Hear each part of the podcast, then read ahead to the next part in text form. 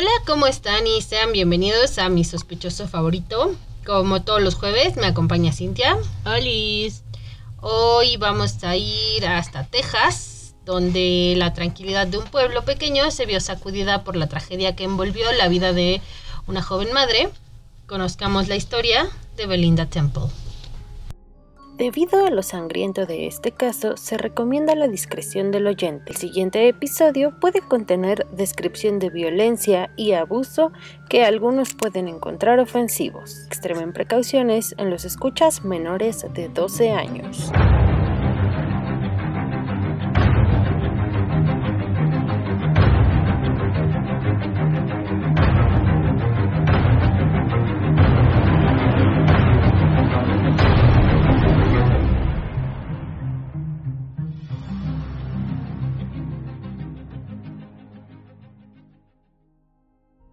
Belinda Lucas conoció a David Temple en la Universidad Stephen F. Austin en Nacogdoches, Texas, en 1989. Ese mismo año, David ganó con el equipo de fútbol de, De la universidad. de la universidad el primer campeonato de conferencia en la historia de la escuela. Oh, como un mini Super Bowl, Algo por el estilo. Pero como de universidades. Ajá, ya es que Texas y así. Ajá. Eh, de- David fue linebacker don- durante toda la preparatoria y la universidad y era apodado como el templo de la perdición. Ah, Porque, o sea, tal cual temple se traduce como templo. Belinda también era toda una atleta en su propio derecho y seguramente eso fue lo que le atrajo a David de ella porque pues él era como la estrella del fútbol. y dijo, necesito algo igual a mí. algo por el estilo. David y Belinda obtuvieron maestrías en educación ahí en la universidad. Los dos se enamoraron rápidamente y después de aproximadamente un año de noviazgo se comprometieron. David Temple le propuso matrimonio en el campo de fútbol. Qué romántico. En la bueno, para ellos sí. 50. Bueno, para ellos sí, porque pues ahí se conocieron, ahí se enamoraron. A mí me parecería la cosa más romántica que alguien tuviera conmigo. Que me llevaran a um, Lambeau Field y me compraran una cabeza de queso y me dejaran ver el partido sin molestarme. Eso sería el gesto más romántico que alguien podría tener conmigo. Para mí, no sé, tal vez algo con comida, con mucha comida. Así, llevarme a cenar a un lugar que dijera, wow. O sea, y no por eso que fue el mejor restaurante, pero así, no sé, vamos por tacos y me puedo comer 800 tacos. Y no te voy a juzgar por la cantidad de tacos. No, deja, que deja de juzgarme, vale si me juzgan, la neta. Es como de, me. Tu pedo si Tú no me quieres comer, tú me trajiste. Pero no, o sea, así que pueda comer todos los taquitos que pueda o cosas así. Eso sería magnífico. Y después un elote. O un cheesecake, cualquiera de los dos, pero. Pero sí. David y Belinda Temple eh, tuvieron a su primer hijo, Dave- eh, Evan Temple, en 1995 y poquito después de que nació Evan regresaron a la ciudad natal de David, Katy, Texas. David y Belinda habían comenzado a construir una vida juntos ahí en Katy y eh, pues eh, este lugar es un pueblo súper chiquitito y es más bien conocido como por sus cultivos de arroz, aunque no es Laos. Eh, tienen un ferrocarril que pasa prácticamente por todo Estados Unidos, pero como que está es muy reconocido ahí en Katy. Mm. Tal vez como muy atracción turística. Como, ajá, supongo. Y también tiene la reputación como la capital mundial de la caza de las aves acuáticas. Porque Texas. qué, qué chistoso. Los Temple comenzaron a trabajar en las preparatorias locales, como pues los dos estudiaron como pedagogía y así. Belinda se convirtió en maestra de educación especial en eh, el Katy High School, el alma mater de su esposo, y David se convirtió en maestro y entrenador de fútbol en Alive Hastings High School. O sea, los dos trabajaban Para escuelas públicas. y ambos tenían buenos trabajos. todo marchaba sin problemas para los Temple y su vida del sueño americano parecía ser cada vez más perfecta. En el verano de 1998, Belinda descubrió que estaba embarazada de una niña. Será su segunda hija. Ajá. Y ellos habían decidido que la niña se iba a llamar Erin. Belinda y David eran padres dedicados, por lo que pues para ese momento parecía lo más indicado Tiene otro bebé. tener otro bebé. Y pues ya iba a ser la niña, ahora sí que la parejita, pues, como le dicen por ahí. Y ya sí, ya nada más les faltaba un perro y ya todas sus fotos iban a estar en todos los portarretratos en todos los supermercados del mundo. De hecho, Eh, con el furor uterino de saber que estaba en la dulce espera, Belinda montó prácticamente sola el cuarto del bebé en su casa. Y según Natalie Scott, una amiga. vecina amiga de Belinda, lo pintó de un hermoso amarillo brillante, Amarillo pollito. amarillo pollito. Y también esta misma vecina dijo que a principios de enero, cuando Belinda le estaba dando como el recorrido de, de la casa y, ay, mira qué padre quedó el cuarto y así, eh, le digo que más o menos faltaba un mes para que naciera Erin, o sea que iban a ser a finales de enero, principios de, De febrero. febrero. Pero para el 11 de enero de 1999, Belinda recibe una llamada de la guardería de su hijo al trabajo y le dicen como, oye, eh, pues el chamaco se siente mal. Ven por él, por favor, para pues, llévatelo a tu casa o llévalo al doctor o así. Ya sabes que las guarderías no se hacen responsables de que los niños estén enfermos. Bueno, ninguna escuela, de hecho. Y entonces ella tenía como muchas cosas que hacer en la escuela, tenía mucho trabajo y trató de, con- de contactar a David, pero pues David no, nunca le contestó. Brilló por su ausencia. Tal cual. Entonces Belinda se salió del trabajo, fue a la guardería y pues en el Inter seguramente alguien le dio el mensaje a David y cuando llegó David a la casa, Belinda le dejó al niño y se regresó a trabajar. Así como de, estás aquí, puedo regresar a hacer yo mis lo que pendientes. tenía que hacer, ajá. Ella salió del trabajo alrededor de las tres y media de la tarde ese mismo día y de regreso del trabajo hacia su casa pasó por, eh, por casa de los padres de David para recoger sopa casera para, para el niño que estaba enfermo. David Temple dijo que cuando regresó su esposa, él fue a hacer mandados con su hijo. O sea, se llevó el morrillo. Ajá, y pues Pero no que estaba enfermo. pues supuestamente se lo llevó porque iba a dejar a su esposa súper, súper embarazada. Ser. Se, ajá, pues ya tenía ocho meses de embarazo y había trabajado todo el día y luego tuvo que ir por su hijo enfermo y... Sí, no, ya, déjenme ser cinco minutos, por favor. Váyanse. Ajá. Y supuestamente regresó a su casa alrededor de las 5.35 de la tarde. Cuando regresó, dice que encontró el portón abierto y la puerta trasera abierta y una ventana de la puerta trasera también estaba rota.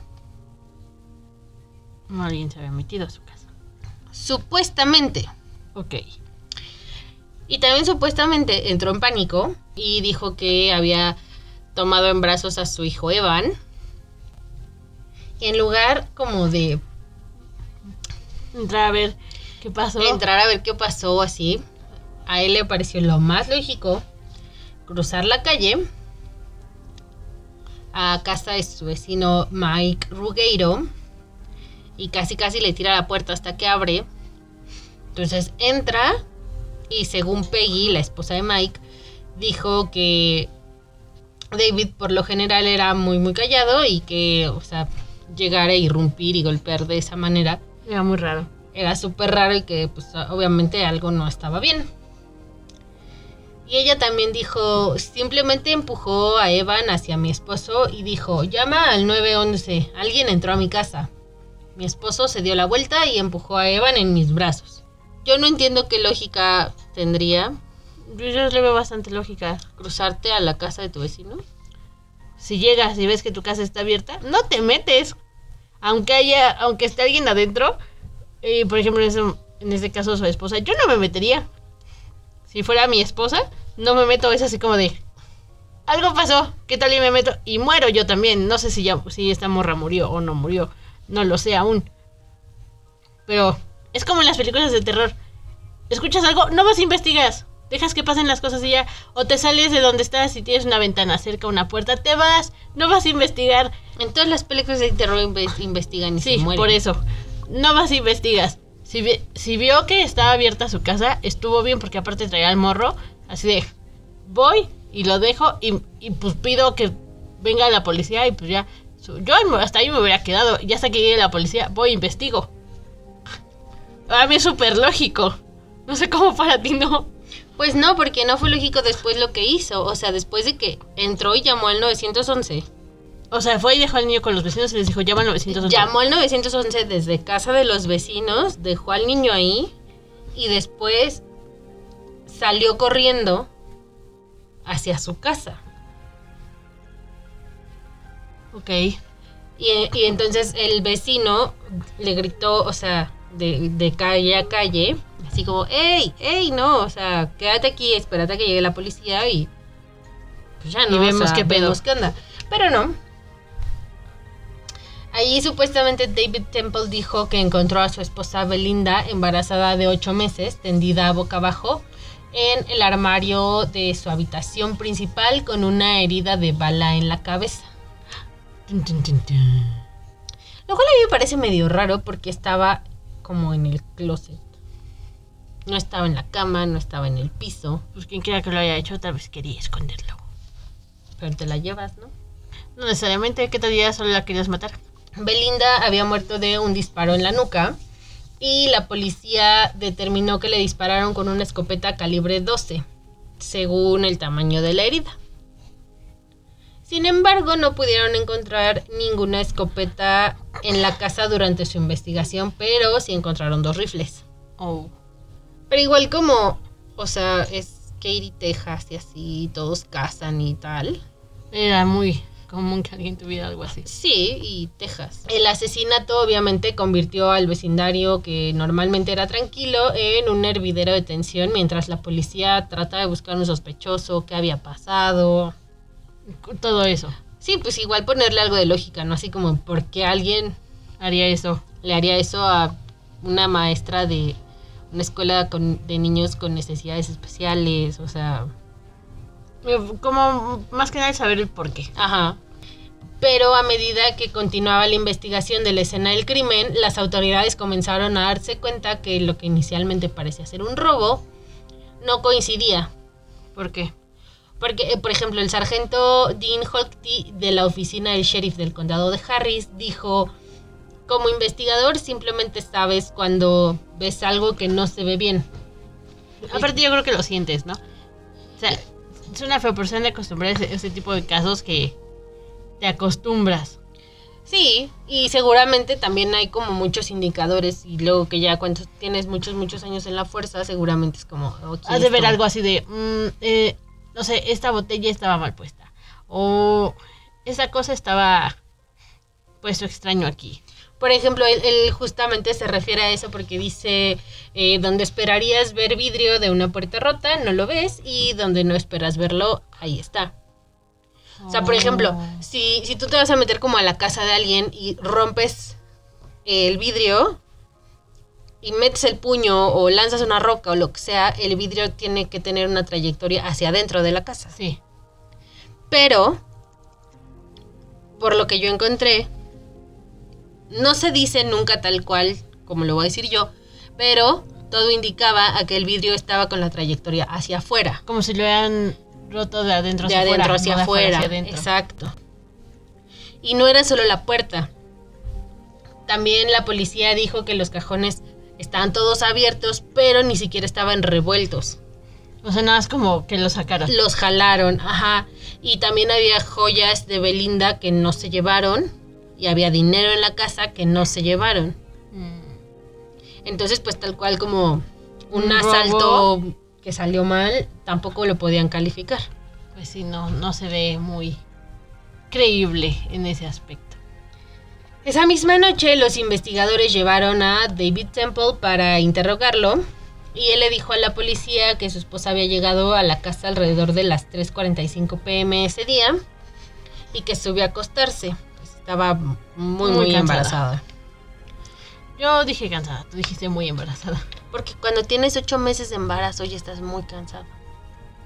Estás Mm. cocinando un ser humano, No cocinen seres humanos. literalmente. Por favor. Mientras ella descansaba, él le dijo a los oficiales que decidió llevar a Evan al parque antes de ir a la tienda de comestibles Brookshire Brothers y luego fueron a Home Depot. Conforme avanzaba la investigación, los detectives encontraron inconsistencias en la declaración de David Temple.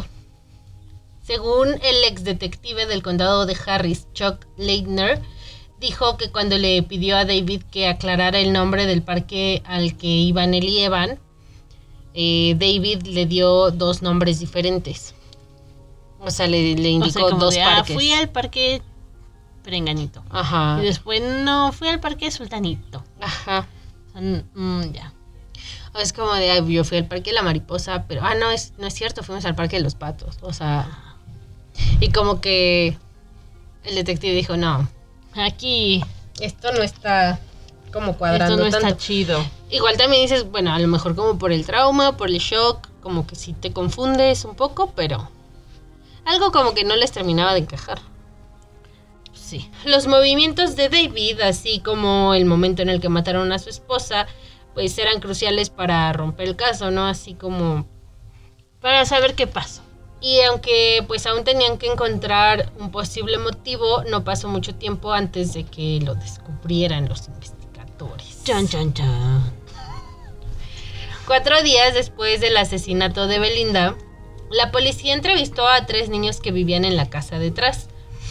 Los niños le dijeron a la policía que habían estado viendo una película después de regresar a casa de la escuela y que escucharon un gran estallido, como un disparo. Con base en la escena de la película que los niños recordaban que estaban viendo, eh, escucharon el sonido aproximadamente a las 4.35 pm según los oficiales. Porque hicieron como una mini línea del tiempo. A ver, ok, ¿a qué hora regresaron de la escuela? ¿Qué película vieron? ¿Qué escena estaban viendo cuando escucharon Esto. el estallido? No, pues tal. Y la pusieron y obviamente llegaron a la conclusión de que sería como alrededor de esa hora, la hora de la muerte de Belinda. Eh, los investigadores también observaron el video de vigilancia de la tienda Brookshire Brothers y de Home Depot. Y David fue visto en estos videos, así tal cual como había dicho. Y pues su coartada parecía estar Sólida. super tight, o sea, Así de, mm, bueno, ya, está bien. A lo mejor sospechábamos de ti, pero pues con esto y esto a lo mejor ya no sospechamos tanto de ti. sí, pues igual nunca lo nombraron como oficialmente sospechoso durante la no, pero pues, obviamente decían, hmm, Y tampoco era persona de interés porque no creían que tuviera como tanta información que les pudiera romper el caso. Mm. Pero por esta misma época, uno de los abogados defensores de David se puso en contacto con las autoridades para contarles los rumores que había estado escuchando sobre otro vecino de los Temple, Riley Joe Sanders III. wow, el tercero. El tercero. Los rumores venían de otra de sus vecinas, Natalie Scott, la que tuvo el room tour. Oh, oh, oh. Dijo que él vivía al lado de Belinda y que también era eh, estudiante de Belinda.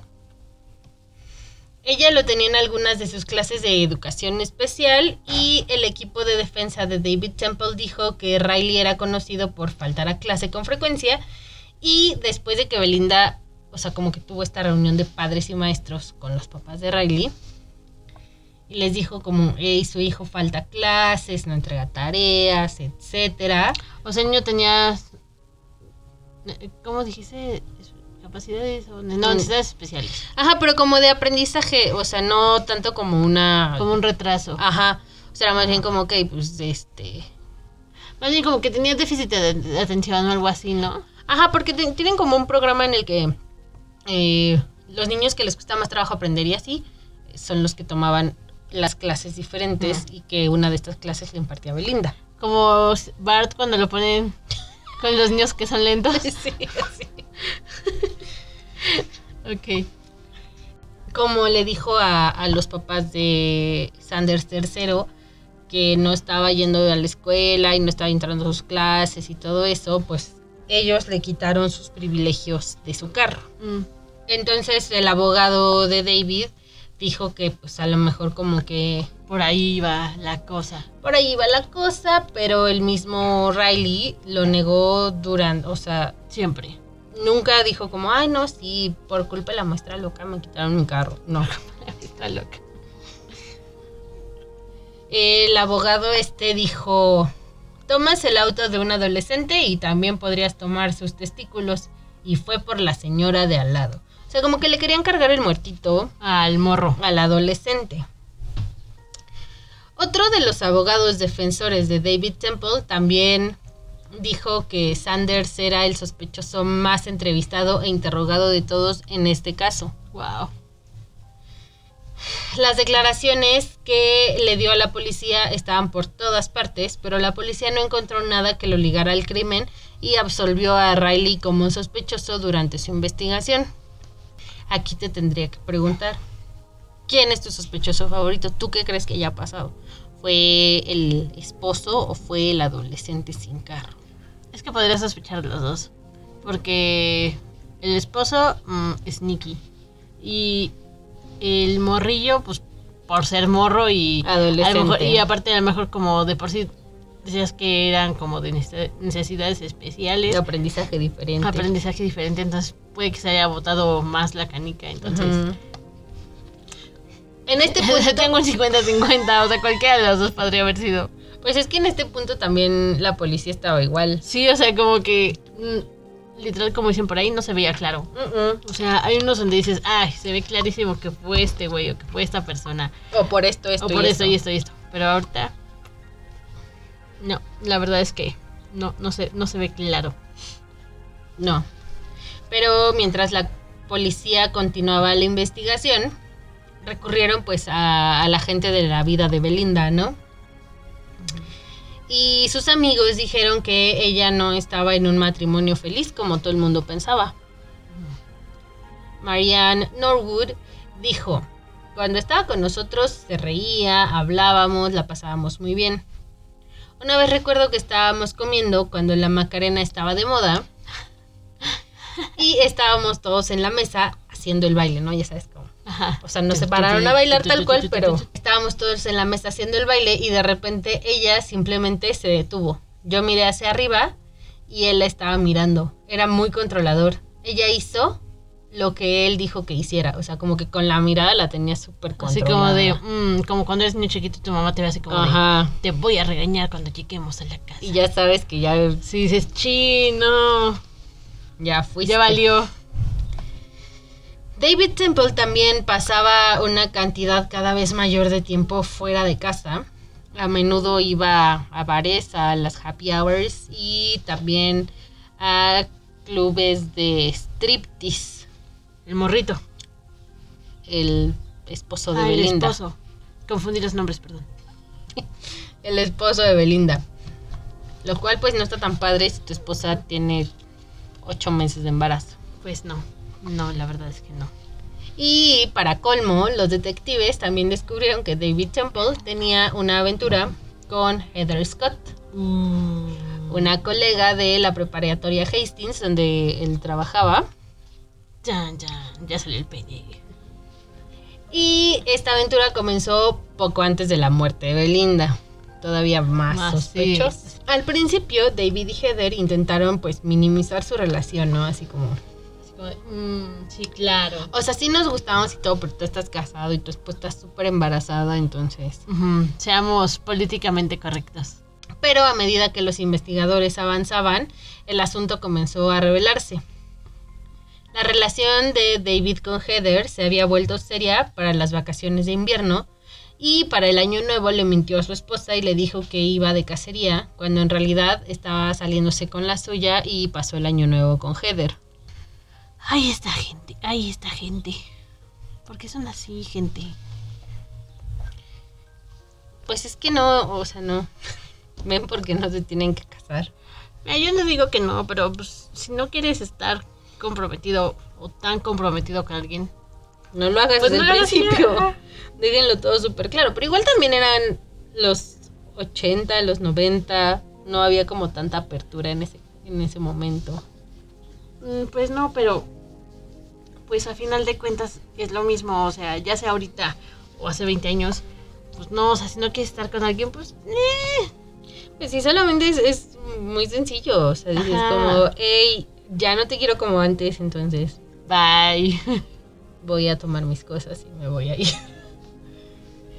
Entonces, para este punto, a pesar de que todo pues apuntaba hacia David, la policía no, no lo pudo culpar del asesinato de Belinda y el médico forense tampoco pudo precisar la hora de la muerte de Belinda.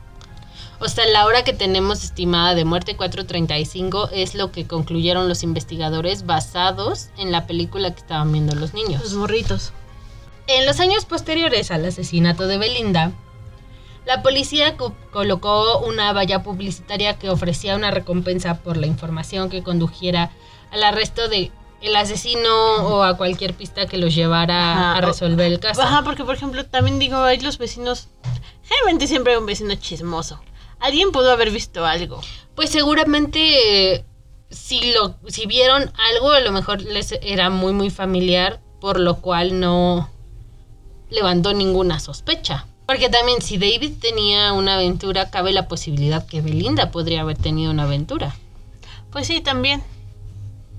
Hicieron pruebas forenses en los zapatos de David, se buscó sangre, vidrio, Todo. todos los resultados fueron negativos. Pero también enviaron la ropa de Belinda y David al laboratorio criminalístico del FBI allá en Cuántico para realizar más pruebas. Pero pues a pesar de que sabrían que los resultados tardarían un montón, decidieron pues tomarlo, ¿no?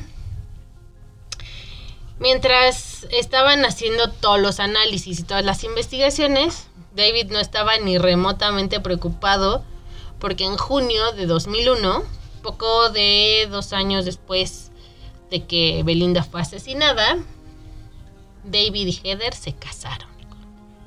Bueno, tan siquiera se esperó. ¿Se esperó a qué? ¿A que su esposa fuera asesinada? o sea, mejor lo hubiera hecho. O sea, no lo hizo tan obvio de, ah, ya te moriste. Bueno, me voy a casar.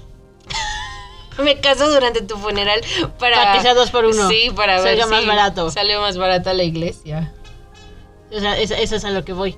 O sea, tan siquiera no fue tan obvio. Más bien creo que no lo dije bien. No fue tan obvio. Los análisis que mandaron al laboratorio cuántico tardaron como si los hubieran mandado a hacer en el IMSS. Porque Sí. fueron casi cuatro años de espera. Bueno, el IMSS es un poco más rápido Un que eso. poquito más rápido. Solo También- como por un año. También, o sea, no sé cuánta evidencia tenían por analizar en el laboratorio, que también puede ser que por eso se hayan tardado. Sí, obviamente, también por eso. Y los resultados demostraron que los residuos de eh, los disparos encontrados en la ropa que llevaba Belinda coincidían con los de la ropa que llevaba David Temple ese mismo día. David Temple fue arrestado y acusado del asesinato de su esposa en 2004. Y la evidencia que se presentó en el juicio eh, eliminó las sospechas de que el vecino Riley Sanders III Fuera. había sido el perpetrador.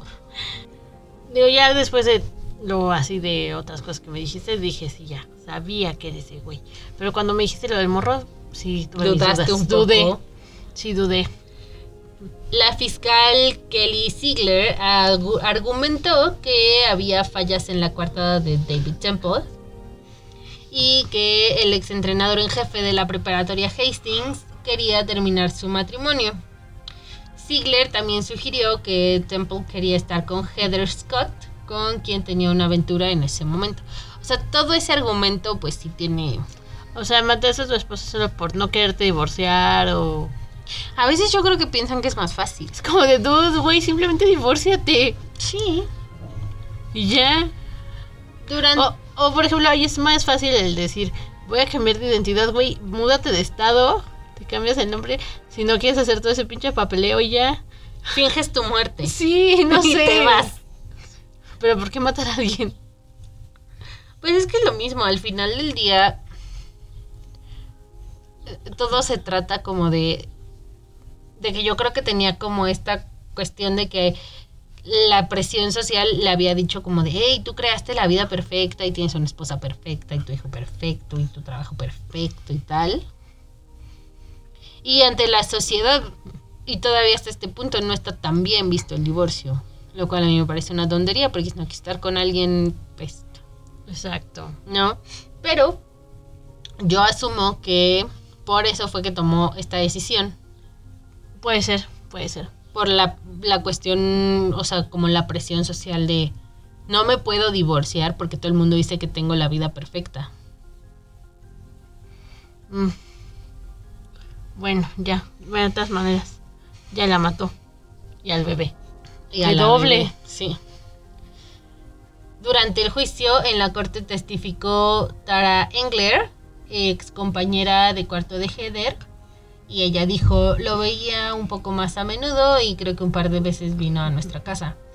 Heather parecía estar muy encariñada con él y él era súper atento con ella. O sea, como que... O sea, ¿y su hijo? Esto fue antes de que se muriera Belinda. Ah. Heather Scott dijo más tarde durante el juicio que se sentía culpable por estar saliendo con un hombre casado y le dijo a David en la semana antes de que Belinda fuera asesinada que quería terminar con eso. Sin embargo, testificó que a los pocos días ambos se profesaron su amor. Eso para mí fue... O la dejas o ya no andas conmigo. No, no tanto eso, sino, ¿sabes? Eh, Eso para mí fue como lo que me terminó de convencer que 100% David ¿fue él? mató a Belinda. Ah, sí. Como que yo creo que haber dicho, es ahora o nunca. Porque si no, nunca voy a salir de esta situación y quiero estar con esta morra. Un jurado del condado de Harris encontró a David Temple culpable en el 2007. Los fiscales continuaron argumentando que su matrimonio era infeliz y que la nueva amante era el motivo para terminar la vida de Belinda. Sí lo era.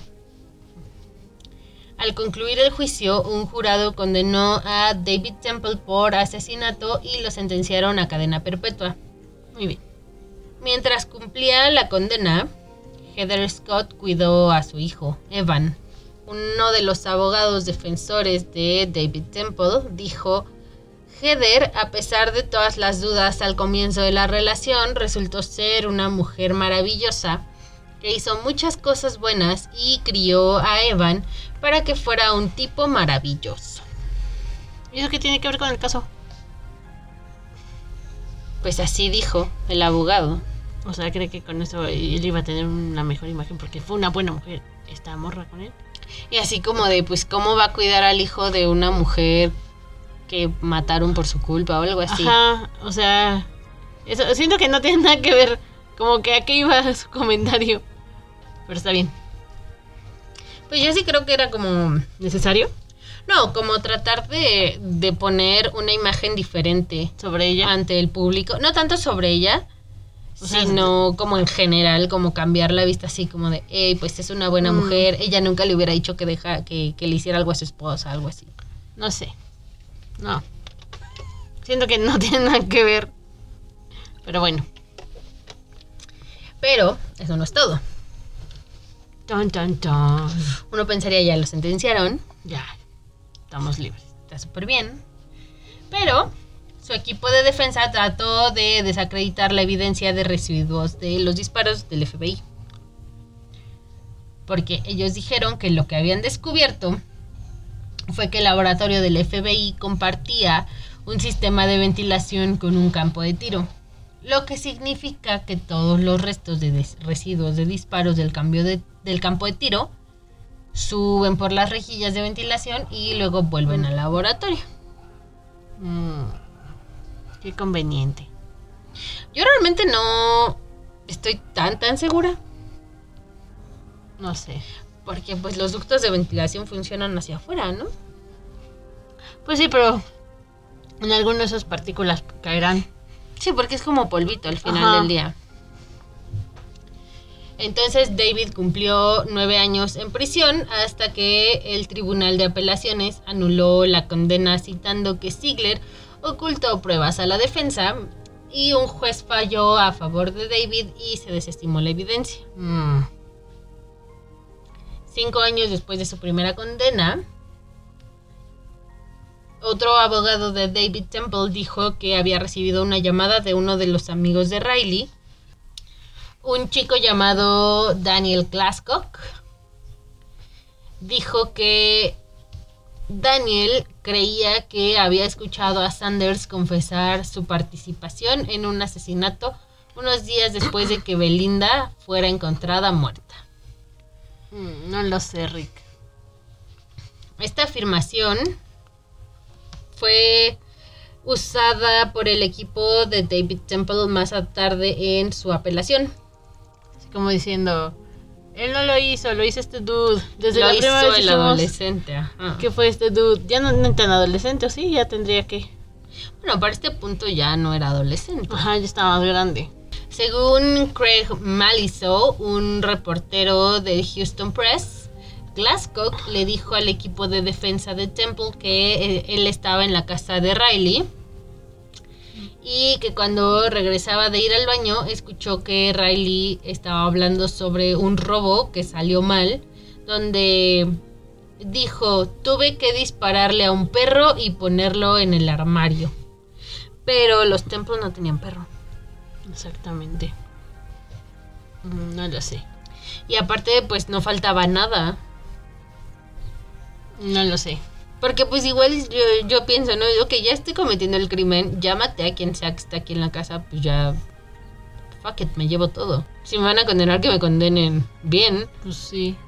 O sea, ya, ya maté a alguien y ya no me llevo las joyas ni el dinero porque lo maté. Es que te digo, todo depende de cuál sea tu objetivo. Y qué tan malito estés. Si tu objetivo realmente es entrar y robar, Pero que a lo mejor eh, pensaban que era eso, pero ya que la mataron, dijeron, "Mm, realmente ese no era mi objetivo. Era matar a esta persona.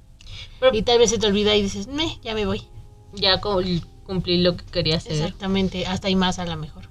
El equipo de defensa quería saber si se les había ocultado información durante el primer juicio y un investigador de la oficina del fiscal de distrito encontró que unas 1.400 páginas de informes, exámenes y otras investigaciones incluía la información sobre Sanders que había sido retenida para la evidencia.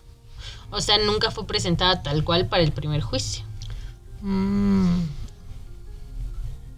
O sea, como que solo lo mencionaron, medio lo investigaron, pero nunca llegó a hacer prueba, prueba oficial. Ajá, y para, para la policía al principio, pues como no fue tan relevante, nunca lo Lo tomaron en cuenta. ni lo presentaron como evidencia. Vaya, vaya. Con esta revelación, la defensa de David Temple argumentó que la condena debería ser anulada. Y en 2016, la Corte de Apelaciones en lo Penal de Texas estuvo de acuerdo y le concedieron un nuevo juicio.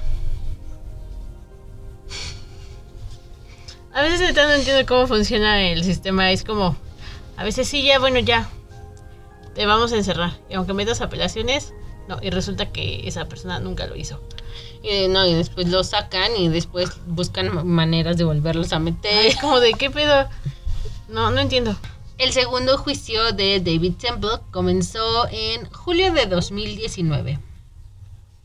Poco más de 20 años del asesinato de su esposa. Él había estado libre durante unos años, pero no fue eh, hasta que estaba en medio de su segundo juicio que Heather Scott Temple le solicitó el divorcio. Así, de la nada.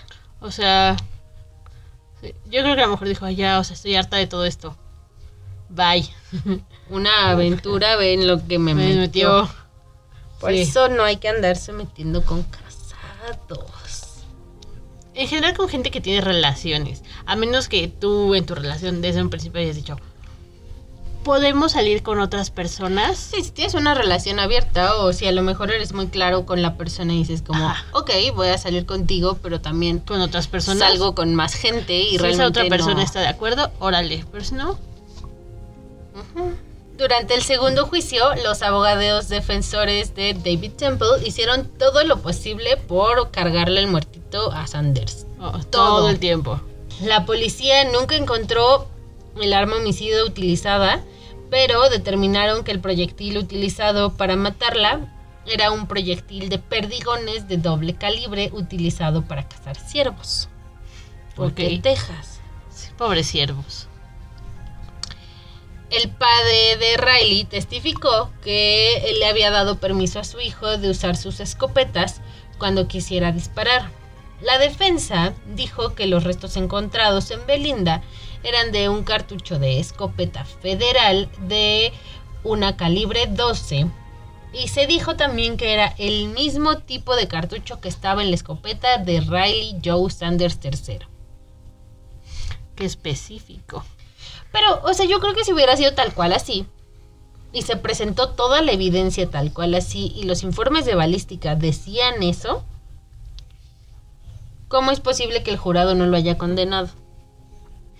Pues ya ves que de repente a veces, digo, ahí también digo, no sé bien cómo funciona, no sé cómo ven eh, las evidencias, pero a veces puede ser algo como tan lógico, pero no es que necesitamos más pruebas. Y a veces algo tan lógico, no, ya está el caso cerrado, es como de, ¿cómo?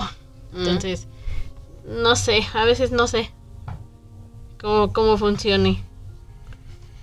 Riley, que tenía 37 años en el 19, testificó durante el segundo juicio que el día del asesinato de Belinda, él se había saltado el último periodo de clases con otro de sus amigos para fumar marihuana. Dijo que después de eso dejó a su amigo en su casa y que un par de amigos más fueron a casa de Riley. También dijo que eh, todos luego fueron a buscar más marihuana y sin éxito. Él regresó a su casa, después de lo cual dijo que lo dejaron solo. También dijo que luego se desmayó y que su padre lo despertó más tarde y salió para encontrar a la policía y equipos de noticias que rodeaban la casa de los Temple. No sé, también siento que ya pasó demasiado tiempo y nada más están tratando de buscarle tres pies al gato. Sí, y también es como, ok, pues si el morro era adolescente y se saltó la última clase para Pues irse a, fum- a fumar marihuana, no lo hace un asesino. Exactamente, digo, También que su esposo sea adúltero no lo hace un asesino. exactamente. Pero tampoco hay más pruebas ni evidencias hacia otras personas. No sé, siento que ya es demasiado, es como de... Ya, o sea, aparte ya desestimaron ciertas evidencias, ya desestimaron ciertas otras evidencias. Como de, dude, ya... Déjenme encerrado. Sí, ya déjenlo encerrado.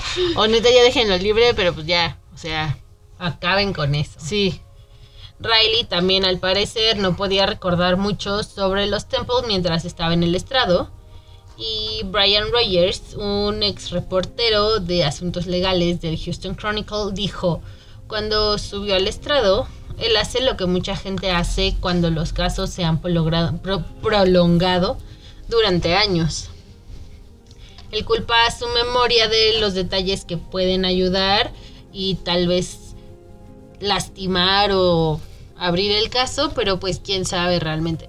O sea, yo creo que también, si estaba tan joven, Luego sí, está, sí dijo que fumó marihuana. Realmente a veces no sabes. no, y a lo mejor sí es como, Pues, aparte, ¿cuánto ya había pasado? Y más si estaba morrillo. pues iba en prepa. Pues sí, pero de por sí, yo al menos yo no me puedo acordar de que hice hace tres años. Yo tampoco.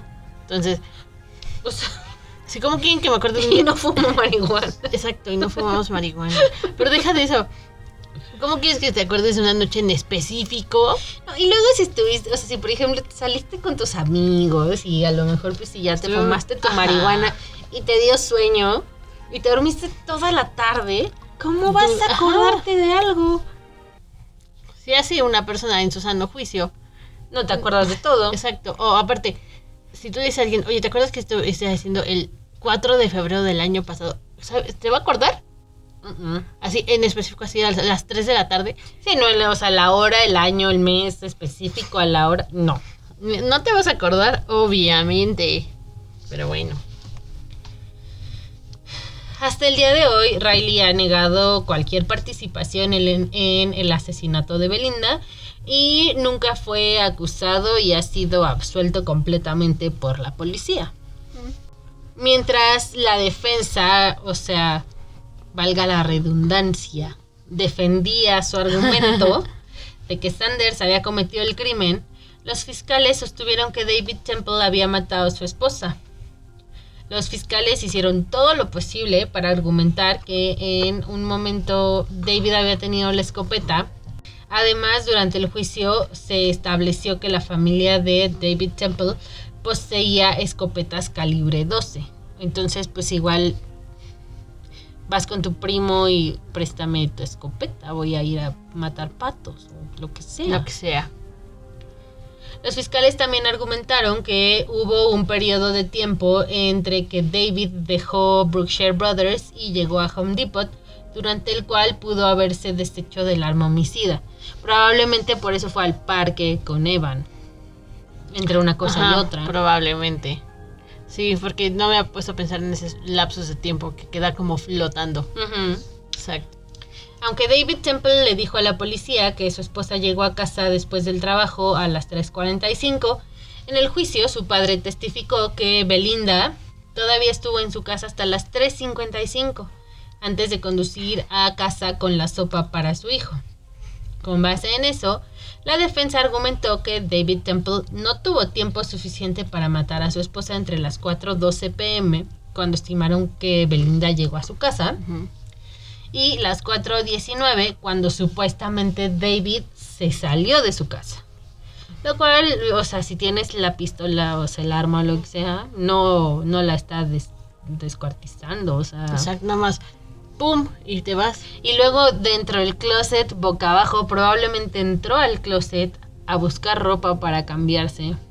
Él agarró y ahí la dejó. Y de espaldas, pum, y se, la, se llevó al niño. Sí, Eso es lo que yo creo que pasó. suena bastante lógico. Probablemente se subió a su recámara, Estaba buscando algo. Estaba, no sé, quizás su ropa de vagabundo que uno usa generalmente en su casa. Y cuando ella estaba de espaldas, él subió, le disparó en la nuca y se fue. Porque le encontraron de espaldas boca abajo. Yo creo. Yo creo. Tiene un poco de sentido. Sí, tiene un poco de sentido. Los fiscales sugirieron que David no hizo todo de una vez, que había tenido tiempo para matar a Belinda y durante esa ventana de 7 minutos salió a hacer los mandados y luego organizó el robo cuando regresó a casa antes de correr a la casa de su vecino y llamar al 911. Puede ser. Porque es que te digo que ni siquiera los cajones no estaban ni revueltos, o sea, nada más estaban abiertos. Como cuando tú buscas algo y dejas todo abierto. Ajá. O sea, cuando de, ay, que abres el cajón y dices, ay, no me equivoqué, cajón este no es. O sea, así. Sí. Puede ser posible. La defensa en este juicio en el 2019 llamó a Evan Temple al estrado y Evan tenía 24 años. Dijo que consideraba a Heather Scott la mujer que lo crió como su madre y que 100% creía que su padre no mató a su madre biológica. Mm, Pero es que estaba muy morrillo, ¿no? Tenía tres años, ¿no? Tenía tres. Pues sí, él ni consciente estaba de lo que estaba pasando. No, y luego si, si probablemente dejaron al niño abajo con la tele y el Menos. padre estaba arriba, Menos. y después baja tu papá como si nadie te dice vamos al parque y tú tienes tres. Vamos, al, parque. O sea, Ni pregunto dónde está mi mamá. en las declaraciones finales de la defensa dijeron, la sabiduría convencional nos dice que debo aceptar su veredicto o respetar su veredicto. Y no puedo hacer eso. Evan, a pesar de estar separado de su padre, todavía tiene esta creencia inquebrantable de que David ha servido. Estuvo bajo custodia durante 10 años, separado de su hijo. O sea, como que trataban de chantajear Eh, emocionalmente ya, a la- jurado. al jurado como... Y aparte te ponen, poniéndole una buena imagen, ¿no? Ajá, como, ay, pobrecito niño. Y también haciendo como una campaña de desprestigio en contra de Riley. Como de, ah, sí, es marihuano y no iba a clases. Por, Por eso mató a la sí, maestra sí. y por eso es malo. ¿No? O sea, como... Tras el tumultuoso juicio, el jurado pasó alrededor de 20 horas tratando de llegar a una sentencia que iba desde libertad condicional hasta cadena perpetua. Al final, los jurados quedaron estancados, lo que obligó al juez a declarar un juicio nulo y pues no había sentencia. Ya había pasado demasiado tiempo. Siento que estiraron la liga demasiado. Ya tenían algo, lo dejaron perder y estiraron y estiraron la liga. Y luego todavía los abogados defensores dijeron como de esto es lo último que esperaba. Es posible que Evan los haya tocado. Sé que dos personas estaban apuntando hacia libertad condicional. Había seis en el medio de 30 a 40 años y luego cuatro querían cadena perpetua. O sea, realmente la estrategia de la defensa era vamos a tocar el violín más pequeño del mundo con la El canción más triste del mundo mientras Evan está dando su testimonio para que ya lo suelten. Chantaje emocional. No, deje- no se dejen chantajear, gente. Y menos emo- emocionalmente. La fianza de David Temple se fijó en un millón de dólares en agosto, pero por ahora permanece tras las rejas mientras espera un nuevo examen de la evidencia que estaba programado para marzo de 2020. Pero pandemia. Para, ajá, iba a haber un tercer jurado, pero esta vez nada- ya no iba a ser juicio, nada más iba a ser como una audiencia de desahogo de evidencia. Y ya. y después iban a sugerir la sentencia. Pues David obviamente todavía está en prisión y actualmente está detenido en la cárcel del condado de Harris. Y aunque ha sido acusado de asesinato, pues no ha recibido su sentencia. Y todo ha sido retrasado debido a la pandemia. Gracias coronavirus. Gracias por todo coronavirus. Pues sí, así es. Yo creo que sí la mató. Yo también creo que la mató. Mucho. Y más solo por querer estar con esta morra. Que, o sea, a lo mejor ya sin nivel en el entierro, porque, pues, como dice, dices, le dijo que terminaran. Y eso yo creo que fue cuando se le botó la canica y dijo, no, no puedo perder esta morra.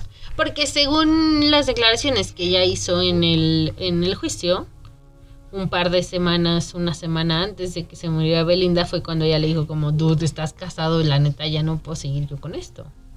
Sí, yo creo que ahí fue donde él snap y... Ahora también, de la nada le solicitó el divorcio después de haber criado a su hijo.